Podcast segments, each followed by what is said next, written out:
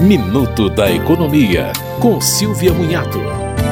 O aumento do salário mínimo de R$ 1.302 para R$ 1.320 agora em maio modifica o valor de alguns benefícios e valores que têm o mínimo como referência. O abono do PIS/PASEP é pago aos trabalhadores que recebem em média até dois mínimos ou R$ 2.640. O valor do abono passa a variar agora entre R$ 110 e R$ 1.320 de acordo com a quantidade de meses trabalhados. Para quem quer acionar o juizado de pequenas causas, o juizado especial civil o valor máximo passa para R$ 26.400.